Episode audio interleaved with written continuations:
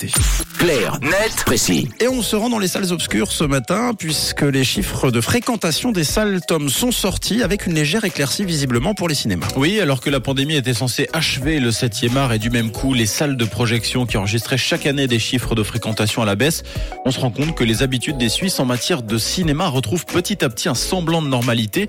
Les standards d'avant Covid ne sont pas encore atteints, mais ça en prend la direction. L'an dernier, les cinémas suisses ont réalisé 8,7 millions d'entrées.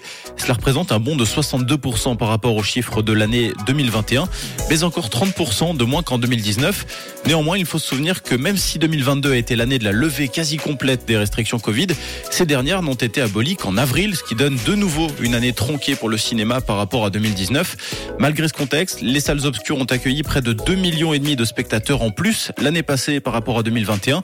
Mais ce qui est intéressant à observer, c'est justement que dans un contexte a priori peu favorable pour le cinéma, ces salles sont également de plus en plus nombreuses.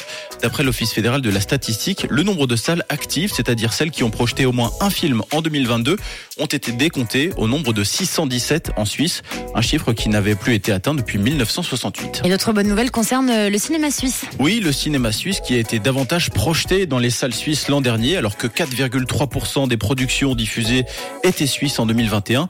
La barre des 5% a été franchie l'an dernier, ce qui témoigne d'un intérêt grandissant pour les créations locales. D'ailleurs, l'OFS nous apprend que 11 nouveaux films suisses ont intégré le top 500 des plus grands succès du cinéma suisse depuis 1976. Die Goldenen Jahre de Barbara Kulksar s'est directement placé au 62e rang dès sa première année de projection avec un total de 78 000 entrées.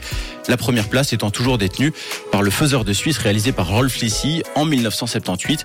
Le film à l'époque avait fait plus de 940 000 entrées, c'est énorme. En revanche, si le cinéma suisse se fait doucement une place dans le paysage cinématographique, il n'en est pas encore au stade du blockbuster qui cartonne. Non, pour cela, il faut euh, toujours se tourner vers les productions américaines. Pour 2022, c'est Top Gun Maverick qui a raflé le titre du film ayant réalisé le plus d'entrées avec près de 600 000. Et il semble que 2023 se profile également vers une cuvée américaine puisque c'est le film Avatar 2 qui est en tête des classements. Fin janvier, le long métrage de James Cameron totalisait déjà plus de 800 000 spectateurs, battant déjà Tom Cruise et le dernier Top Gun.